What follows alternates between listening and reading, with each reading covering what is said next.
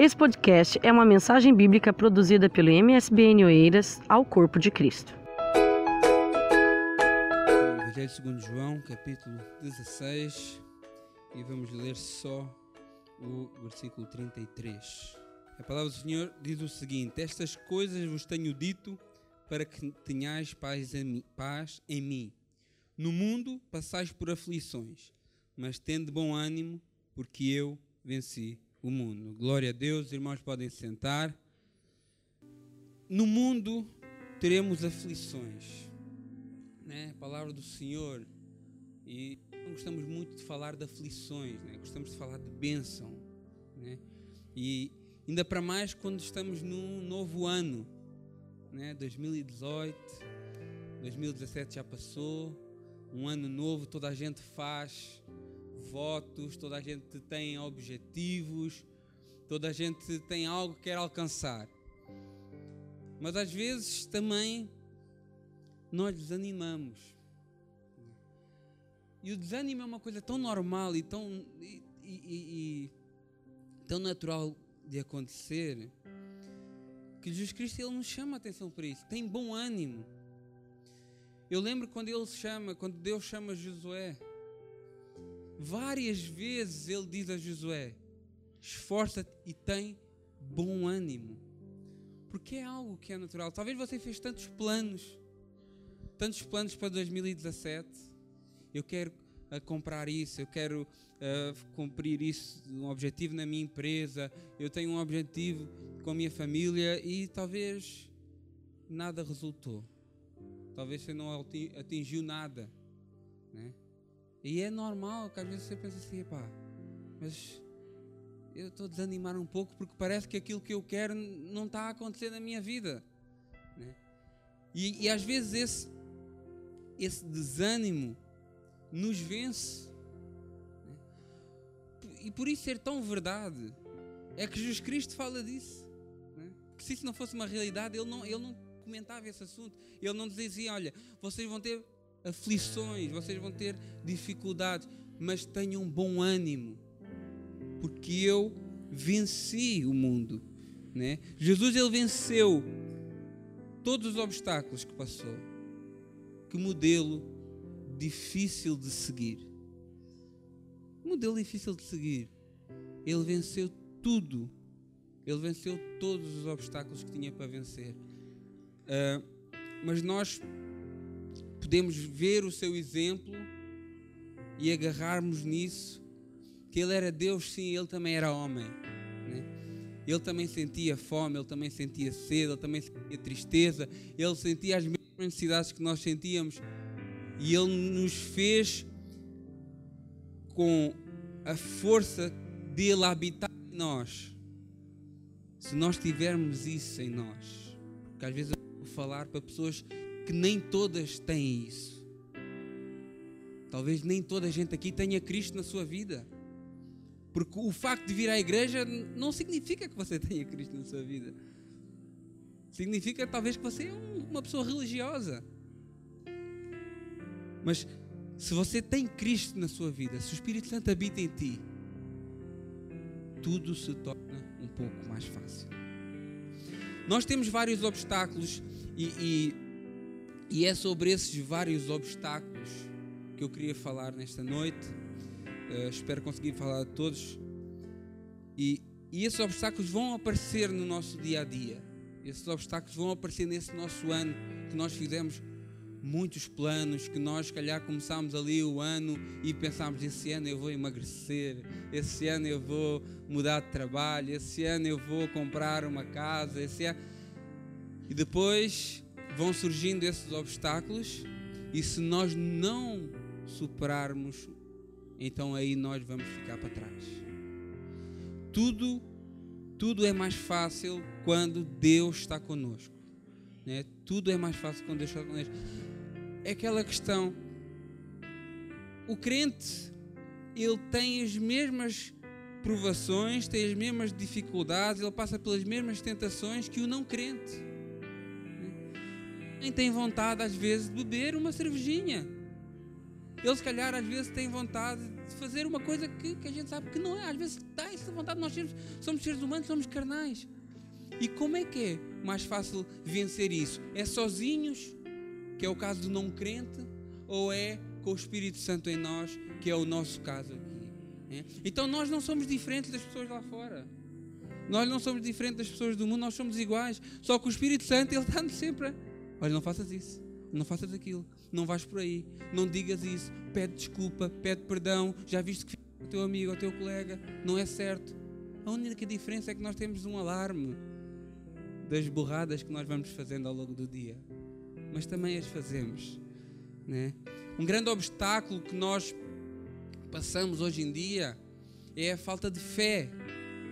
Falta de fé é um, é um grande obstáculo, porque nós às vezes eu lembro-me que, que no ano de 2006 para 2007, de 2015 para 2016, houve alguém que chegou ao pé de mim e disse assim: Esse ano de 2016 vai ser um ano de grande mudança e vai ser um ano que a tua vida vai mudar brutalmente. E chegou o, final do ano de 2016 e o ano não mudou, na vida não mudou em nada. O meu ordenado ficou na mesma. O, o, o, o meu carro estava cada vez pior. Uh, pagava mais caro de renda que o que estava a pagar.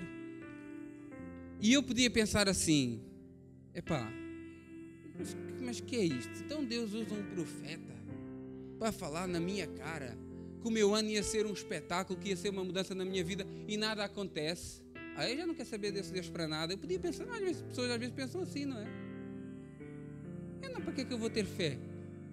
Se não, nada acontece. Mas graças a Deus que eu não fui por esse caminho. Eu mantive a minha fé. E não mudou no ano 2016, mudou no ano 2017. Né? Radicalmente comprei carro, comprei casa, fui pai. Ei, bam, bam, bam. Mas porquê? Baixei os braços. Não, epá, não aconteceu. Deus falou que ia acontecer naquele ano, não aconteceu. Olha, eu vou desistir, eu não tenho mais fé nisso. Eu não aconteceu no ano 2016. Então eu vou fazer essa profecia se cumprir no ano 2017. Talvez a irmã errou a data. Entendeu bem lá o que é que Deus queria falar? Então, a falta de fé, a fé é o, o nosso combustível. Né? Se a gente for, se a gente andar com o carro, o carro não tiver combustível, ele para. E se nós, crentes, cristãos, discípulos de Jesus Cristo, não tivermos fé, nós vamos acabar por parar, por morrer. Espiritualmente falando, porque a fé é aquilo que nos dá força, é aquilo que nos dá esperança, é aquilo que nos dá motivação, é aquilo que nos dá ânimo. Né? O, o Hebreus 11,6 diz: sem fé é impossível agradar a Deus, então se nós não agradamos a Deus, já estamos a, a, a nos afastar de todas as bênçãos que Ele possa dar. Se a gente não crê num Deus, então como é que quer que Ele nos abençoe? Se a gente não crê que Ele pode fazê-lo, né? mas às vezes não conseguimos as coisas porque perdemos a fé. 1 Coríntios 15, 58 diz assim: Portanto, meus amados irmãos, sede firmes e constantes. Firmes e constantes. E, e não é porque alguma coisa não se concretizou na minha vida que eu vou vacilar na minha fé, que eu vou achar que o meu Deus afinal não está assim tão poderoso como eu pensava. Não, se Ele não me deu ainda, porque não era para dar. Se eu não consegui aquele objetivo, é porque não era para conseguir. Mas eu vou ser firme, e porque eu só tenho Ele. Vocês já viram que nós só temos Deus. Tudo o resto, a casa, o banco pode te tirar, a saúde pode, pode desaparecer, o dinheiro gasta-se. Se você não tiver Deus, você não tem mais nada. Não tem mais nada. Então, firmes, eu estou doente, mas eu estou firme com Jesus Cristo. Eu estou sem dinheiro, mas eu estou firme com Jesus Cristo. Eu estou a passar perseguições, mas eu passo com Jesus Cristo. É? Então, isso, isso é, é, é ser firme. Que seja qual for o, a agitação das ondas. O mar está calmo, estou calmo. O mar está bravo, eu estou calmo na mesma. Então, eu estou feliz, também estou firme. Porque às vezes, às vezes na, na, felicidade, nós temos tendência a esquecer de. Temos tendência a esquecer de, de, de Cristo, né? Por isso é que às vezes passamos por dificuldades. Deus nos coloca em situações de dificuldade para nos lembrarmos dele. Oh, estou aqui, lembra-te de mim. Porque às vezes na alegria nós esquecemos. Eu lembro-me quando, quando comprámos a casa, eu, eu assinei a escritura a chorar. E eu assinei a escritura, levantei-me, fui com a Cristina para a casa de banho e agradecemos ao Senhor. Foi logo, porque eu pensei assim: não, eu não vou deixar de agradecer agora ao Senhor. Eu não vou deixar de agradecer agora ao Senhor. E, e, e, e eu senti-me tão bem por ter feito aquilo. Eu senti-me tão bem porque eu pensei assim: olha, é na alegria, é na tristeza, é tudo, é glórias ao Senhor. Né? E, e se nós estamos bem, glórias a Deus. Se nós estamos mal, glórias a Deus. Alguma coisa Ele tem para nos ensinar nesse momento menos bom da nossa vida. Né? Eu ontem adorei o Senhor, eu hoje adoro o Senhor e amanhã adorarei ao Senhor. Né? Porque eu sou firme e eu sou constante. O que tem de pessoas inconstantes é, é brutal. Porque não recebeu uma mensagem, porque não respondeu o telefone na hora e pronto, já quer sair da igreja e já, e já abandona tudo e já entrega tudo que tem para entregar. Irmãos, não vamos ser assim. Nós não estamos na igreja por causa dos homens, nós estamos na igreja por causa de Deus. Eu não vim para a igreja para agradar o fulano ciclano, eu vim para a igreja para Deus trabalhar na minha vida, para que eu possa um dia estar com Ele. Deus realmente usa as pessoas para me, às vezes, para me trabalhar na minha vida.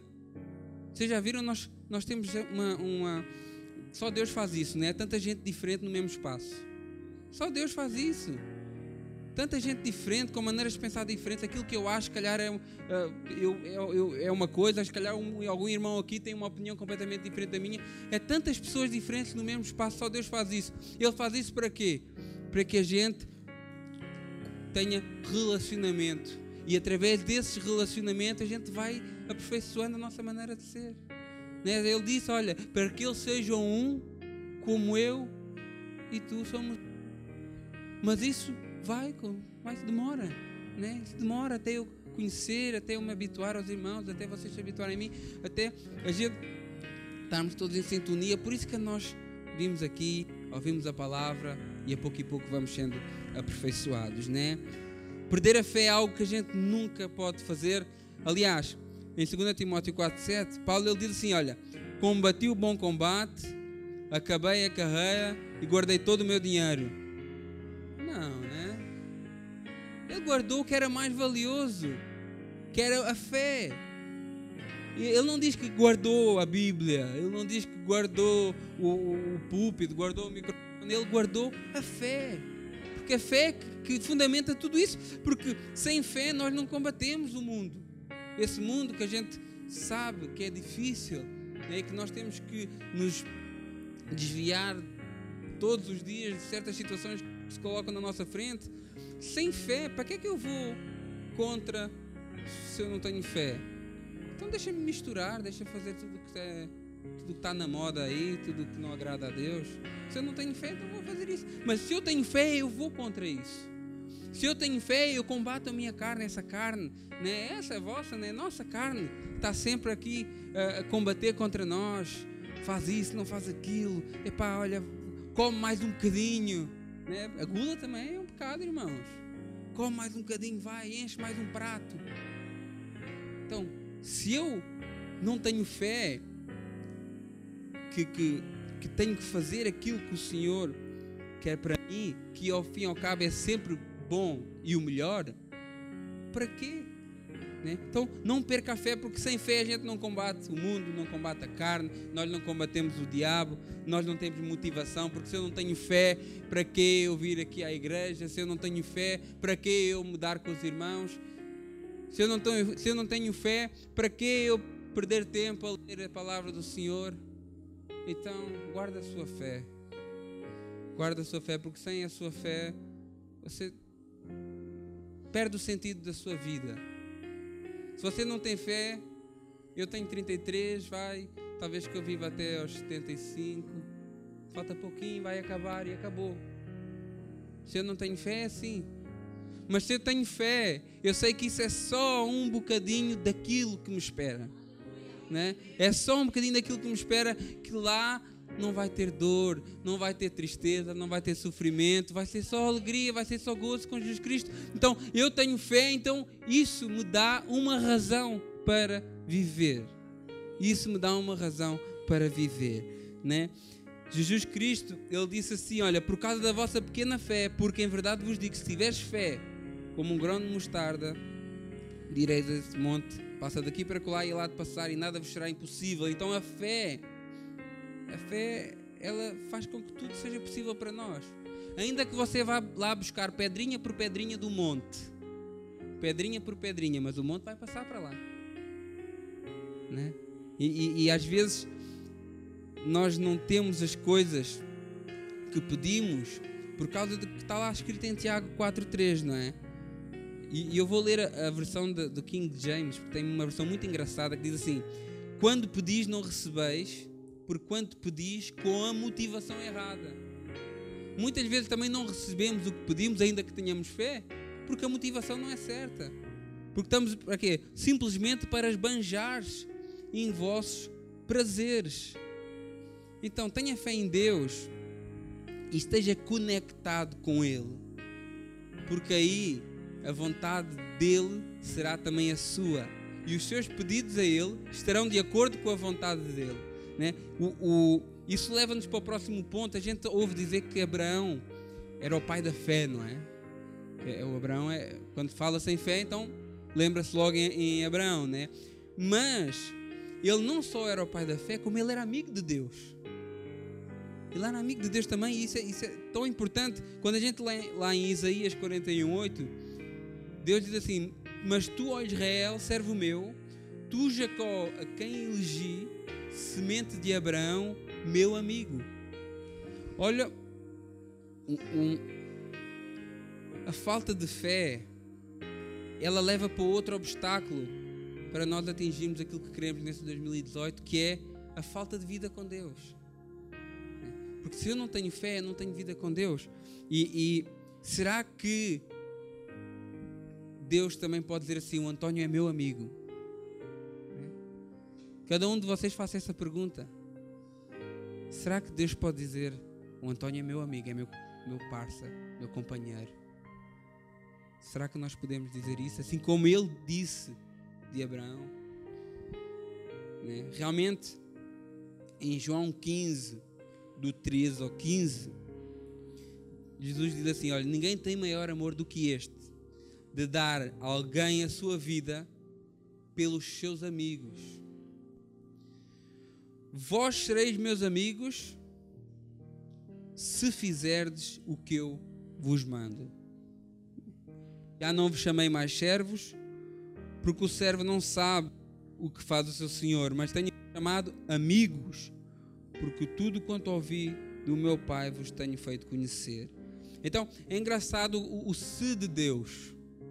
Né? O se de Deus é, é, é, As coisas parecem todas muito simples, e na realidade são simples. Mas depois tem sempre o se. Se fizerdes o que eu vos mando. Então, quer ser amigo de Deus? Cumpra os seus mandamentos. Faça a vontade dele aplique-se no ensino da palavra, ame o seu irmão, faça o bem, não faça o mal. Quando nos tornamos íntimos de Deus, as nossas, as nossas vontades, elas vão coincidir umas com as outras. Então aquilo que eu pedi, como eu estou tão ligado com Deus, já não vai ser só a minha vontade, vai ser a vontade de Deus também. Então eu vou receber. Eu vou estar num nível de intimidade com Deus que nós vamos ter as mesmas coisas para a nossa vida, vamos querer a mesma coisa. Ele quer que eu pregue o Evangelho e eu vou querer pregar o Evangelho. Ele quer que eu seja batizado com o Espírito Santo e eu vou querer pedir e eu vou pedir o batismo com o Espírito Santo. Ele quer que eu ame o próximo, então eu vou pedir a Deus, Deus dá mais amor pelo próximo. Porque nós estamos conectados. Isso é ser íntimo de Deus. Às vezes uh, achamos que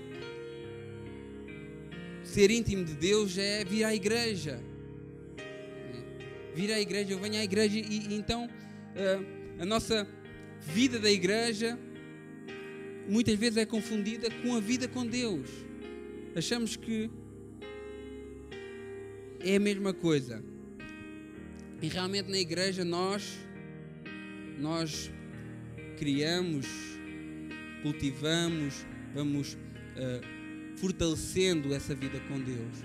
Mas não é sinónimo de vida com Deus. Na igreja nós oramos, nós louvamos, nós ouvimos a palavra, mas relacionamento sério com Deus é daqui para fora. Daqui para fora é que é o relacionamento sério com Deus. É, aqui toda a gente vem, chora, derrama-se, pede perdão a Deus. Toda a gente adora, toda a gente louva, toda a gente ora, mas relacionamento com Deus é daqui para fora, né? A vida com Deus não é o púlpito. A vida com Deus não é púlpito, a vida com Deus é lá no nosso quarto. Lá no quarto é que a nossa vida com Deus, aliás, ele diz isso, Mateus 6,6, olha, quando orares, entra no teu aposento, fecha a tua porta, ora ao teu pai que que te vê lá no oculto, onde ninguém mais te vê, mas Ele vê-te lá. E Ele que te vê no oculto te recompensará. Então, vida com Deus não é púlpito. Não, nós aqui realmente estamos a trabalhar na obra do Senhor, mas isso não quer dizer que eu tenho uma vida com Deus. Eu posso ter ensaiado tudo aquilo que eu estou aqui a dizer e estou aqui a, a representar para vocês. Pode, pode, ser, pode acontecer isso, e a gente sabe que há muitos profissionais da fé que fazem isso. Né? Então, não é púlpito, não é sinónimo de vida com Deus, mas é lá, quando ninguém te vê, lá no teu quarto. Aí é que tu estás a, a ter uma verdadeira vida com Deus, né? Vida com Deus, ela não é microfone. A gente vê aqui o, o povo a cantar e orar, mas isso não é sinónimo de uma vida com Deus. Vida com Deus é em espírito e em verdade. Vocês veem lá, quando, quando Jesus Cristo ele diz para aquela mulher Ora, a hora vem e é agora que os verdadeiros adoradores adorarão ao Pai em espírito e em verdade. Ok, o grupo de louvor ele louva aqui, ele ajuda a igreja nesse sentido, nessa expressão, mas não é sinônimo de vida com Deus. Vida com Deus é em espírito e em verdade. É o que está no seu pensamento. É quando você está numa situação, está no metro, está no, no trabalho, está em sua casa e é aquilo que vai na sua mente. Isso é que é vida com Deus. Quando você está ali no seu trabalho e ninguém está a ouvir, e ninguém está a ver, mas você está a cantar um hino da harpa, você está a orar ao Senhor, e ninguém está a ver e ninguém está a ouvir, mas você está a fazê-lo. Isso é que é realmente vida com Deus. Vida com Deus, ela não é andar com a Bíblia debaixo do braço. Nós temos esse hábito, né? Vimos para a igreja, claro que é normal, é normal, nada de mal com isso. Mas isso não é sinónimo de vida com Deus. Vida com Deus é ter isto aqui, ó, aqui dentro. Aqui dentro. O salmista ele diz: Olha, guarda a tua palavra no meu coração para não pecar contra ti. Porque o que é que importa ela estar debaixo do braço? Tem, tem irmãos, tem a Bíblia debaixo do braço e ela sai debaixo do braço, abre aqui nunca mais toca nela e vai para casa e arruma lá e no dia e quando vem no próximo culto pega nela e vem e abre e volta à mesma rotina e não é capaz de abrir a Bíblia e não tão, nem tão pouco é do telemóvel. Que agora ainda tem essa desculpa deixou no carro mas tem no telemóvel. Mas nem é o caso é nem no telemóvel às vezes tem. Então anda com a Bíblia debaixo do braço ok ótimo. Anda com uma Bíblia ótimo. Mas isso não é sinónimo de vida com Deus. Vida com Deus é ela estar aqui, ó, no meu coração. É eu saber aquilo que Deus quer para mim através da sua palavra.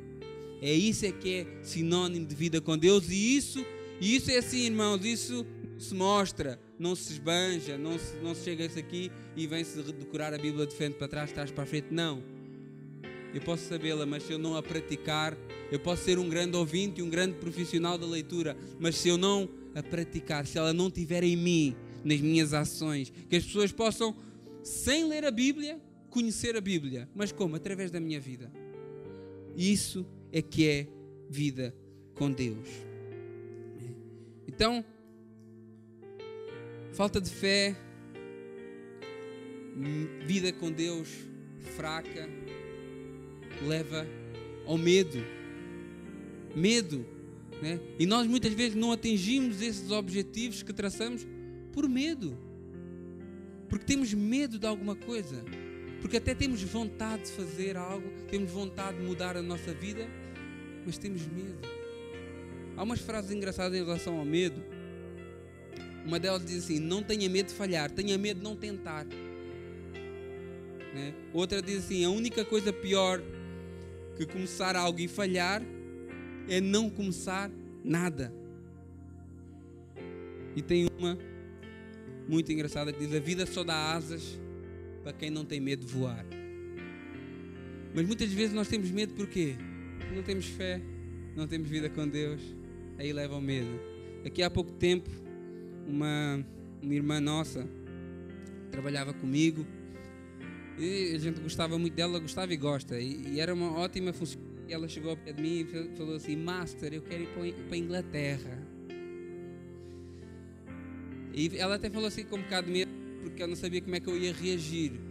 Né? Como eu era responsável na empresa e sou, então podia ficar assim triste por ela ir embora. Eu falei assim: Olha que bom, vai, vai, vai.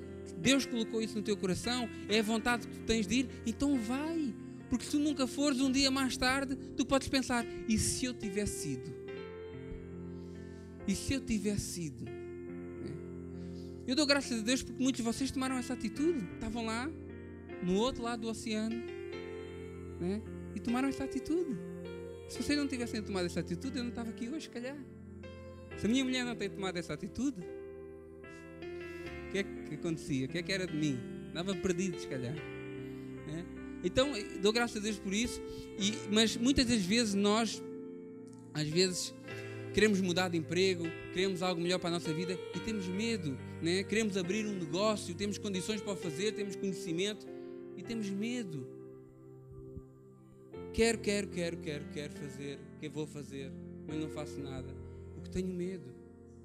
Tenho medo porquê? Porque não tenho fé em Deus, não tenho intimidade com Ele. Porque a gente tem fé em Deus e tem intimidade com Ele, Ele nos, ele nos mostra, vai filho. O é que a gente diz para um filho nosso? Bora filho, força filho, vai que é tua. E Deus faz o mesmo conosco. Se a gente colocar Ele em primeiro lugar na nossa vida, ele faz o mesmo connosco, não há que ter medo. Ele, ele, Lucas, Lucas, ele diz assim, uh, Lucas não, 2 Timóteo 1,7 diz assim: Porque Deus não nos deu, Deus não nos tem dado um espírito de covardia. Deus não nos deu um espírito de covardia, mas um espírito de poder, de amor e de moderação.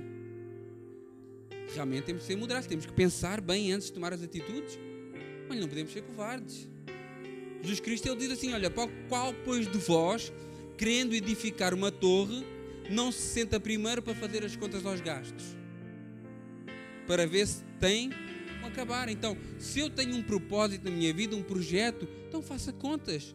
Está no seu alcance, está no seu coração, já orou, Deus confirma. Então, força, não tenha medo. Mas é preciso ter fé e é preciso ter intimidade com Deus. É preciso. Muitas das vezes nós temos medo por tudo e por nada. E isso é uma consequência da, da falta de fé. Mas se a gente for ver, Daniel ele teve medo quando foi para a cova dos leões. O, tinham o, decreto: ninguém pode adorar, orar outros deuses, senão ó Deus. Foi por causa disso. Ah, eu estou com medo, eu não vou orar. Não, ele orou, foi para a cova dos leões, teve medo. Não, tinha fé em Deus, ele sabia quem ele servia. Né?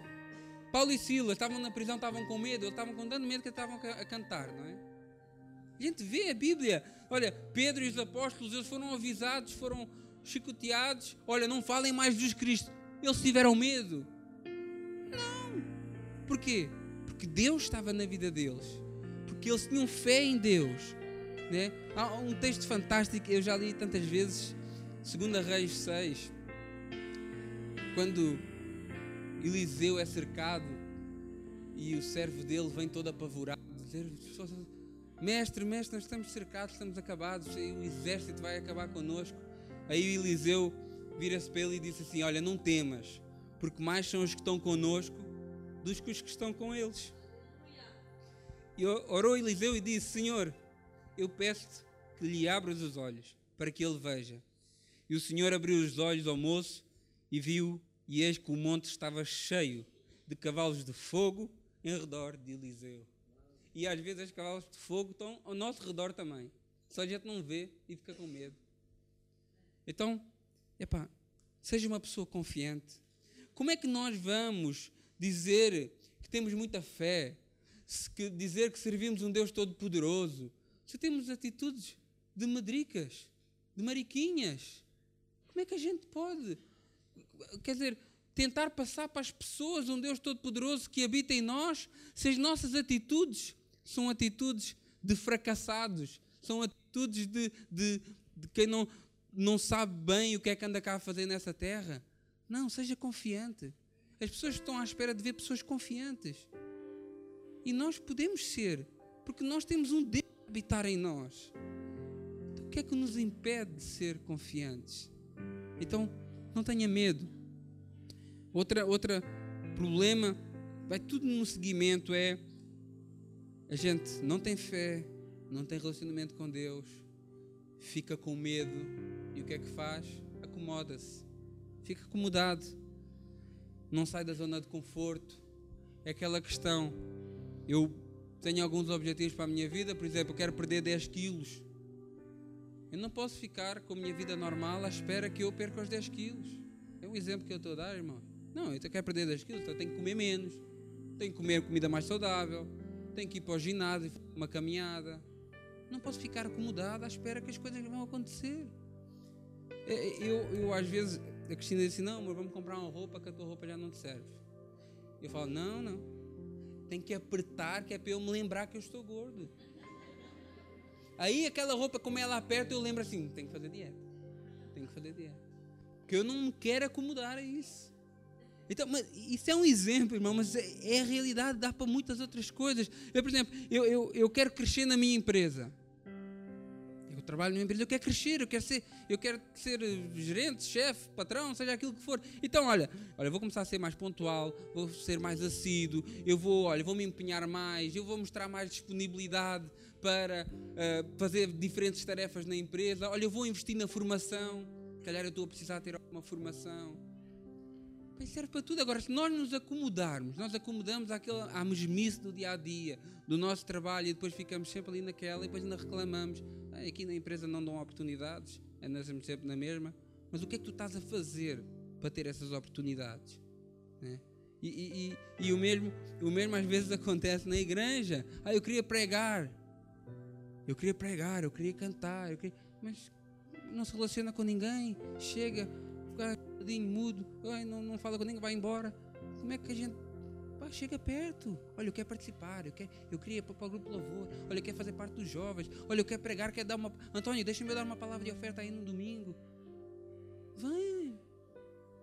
Eu quero fazer, mas, mas como, é, como é que a gente sabe? Como é que fica parado, fica acomodado, fica sempre na mesmice. Eu quero conhecer a palavra de Deus, mas pá, estuda, estuda a palavra, vem para o Ibadep. Vem para a escola dominical. Vem para a escola dominical ao domingo. Você quer aprender a palavra de Deus? Escola dominical domingo. Não tem sítio melhor para isso.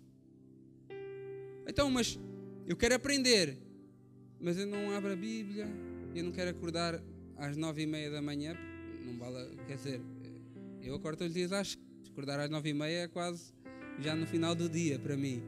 Então quer dizer, não quero acordar cedo para vir para a escola dominical, também não quero vir para os cultos de ensino, também, pronto, mas eu quero aprender, eu quero, quero, quero ser uma bênção na obra do Senhor.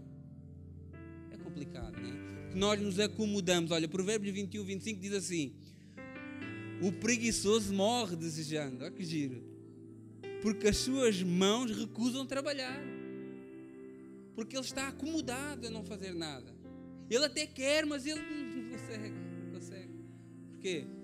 não tem fé, logo não tem motivação, não tem intimidade com Deus, aí fica acomodado, fica com medo, fica acomodado. Né? Ponha o seu desejo em prática, porque se não for você, vai ser outro no seu lugar. Às vezes eu fico assim a pensar, agora o meu patrão está está de férias e eu vou lá, tenho que ir todos os dias à empresa. Todos os dias vou na folga, vou todos os dias, durante 20 dias tenho que ir lá todos os dias. Eu fico, epá, ainda bem que não é outro no meu lugar. Ainda bem que sou eu que tenho essa função. É pá, mas tenho que ir lá todos os dias, irmão. Fogo, não tem descanso. É pá, glória a Deus por isso. Ainda bem que sou eu e não é outro. Porque eu lutei para ser eu, para estar ali, para ter essa posição. Tem a sua consequência, é mais trabalhoso, mas eu lutei para isso, também ganho mais.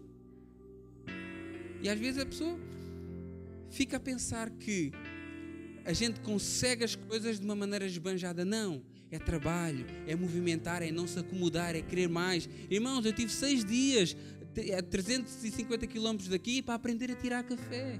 Agora vocês me dizem assim, irmão, seis dias para aprender a tirar café. Os irmãos que trabalham no café me entendem, né? Uma coisa tão simples. Eu tive lá seis dias para aprender a tirar café. Não, mas, pá, eu investi naquilo. É o que eu faço, então eu quero fazer com excelência. Então, faça aquilo, se o seu trabalho, se o seu trabalho é, é, é limpezas, então faça-o da melhor maneira. Invista. Talvez um dia você tenha uma empresa de limpezas com 200, 300 empregados. Se o seu trabalho é cozinheiro, dedique-se, faça com gosto, prova comida. Faça as coisas com, com, com gosto. Talvez um dia você está num hotel a ganhar 5, 6 mil euros por mês. Se o seu trabalho é mecânico, pá, faça da melhor maneira, cumpra com os prazos. Olha, irmão, vem cá buscar o carro amanhã. Amanhã o carro está pronto. O, o mecânico que fizer isso está cheio de dinheiro.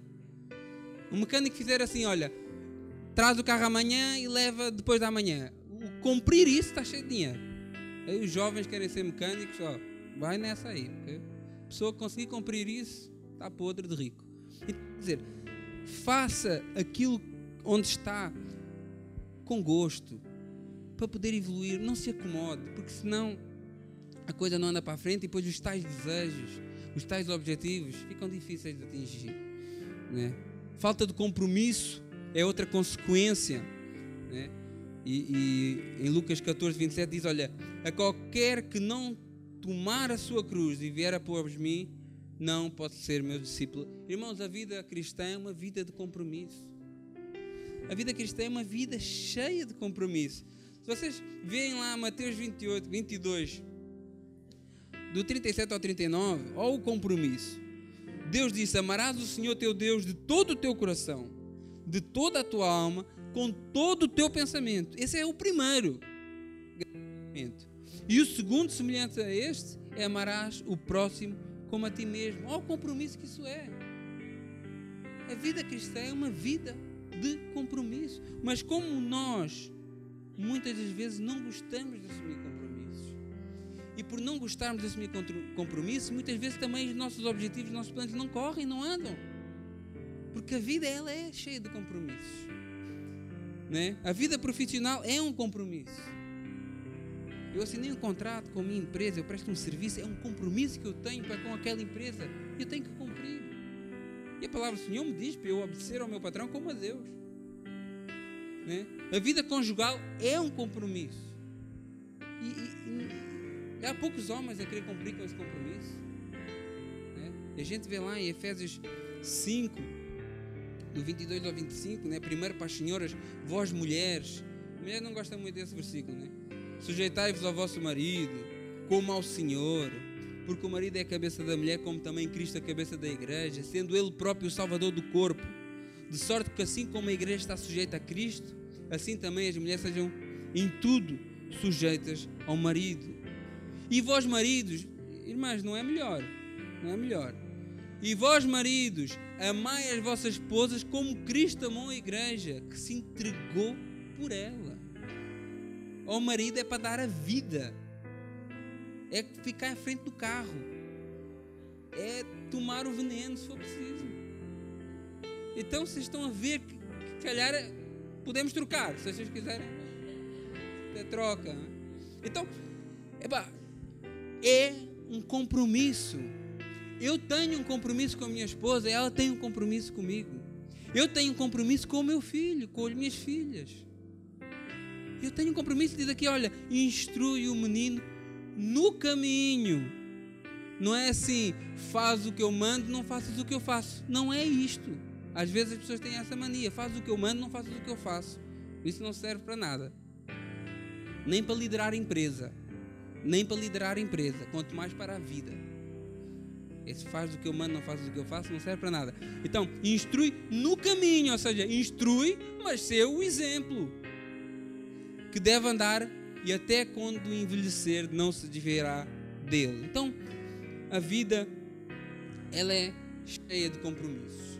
Então que a gente possa assumir esses compromissos e assumindo esses compromissos nós vamos para a frente. Nós vamos a evoluir.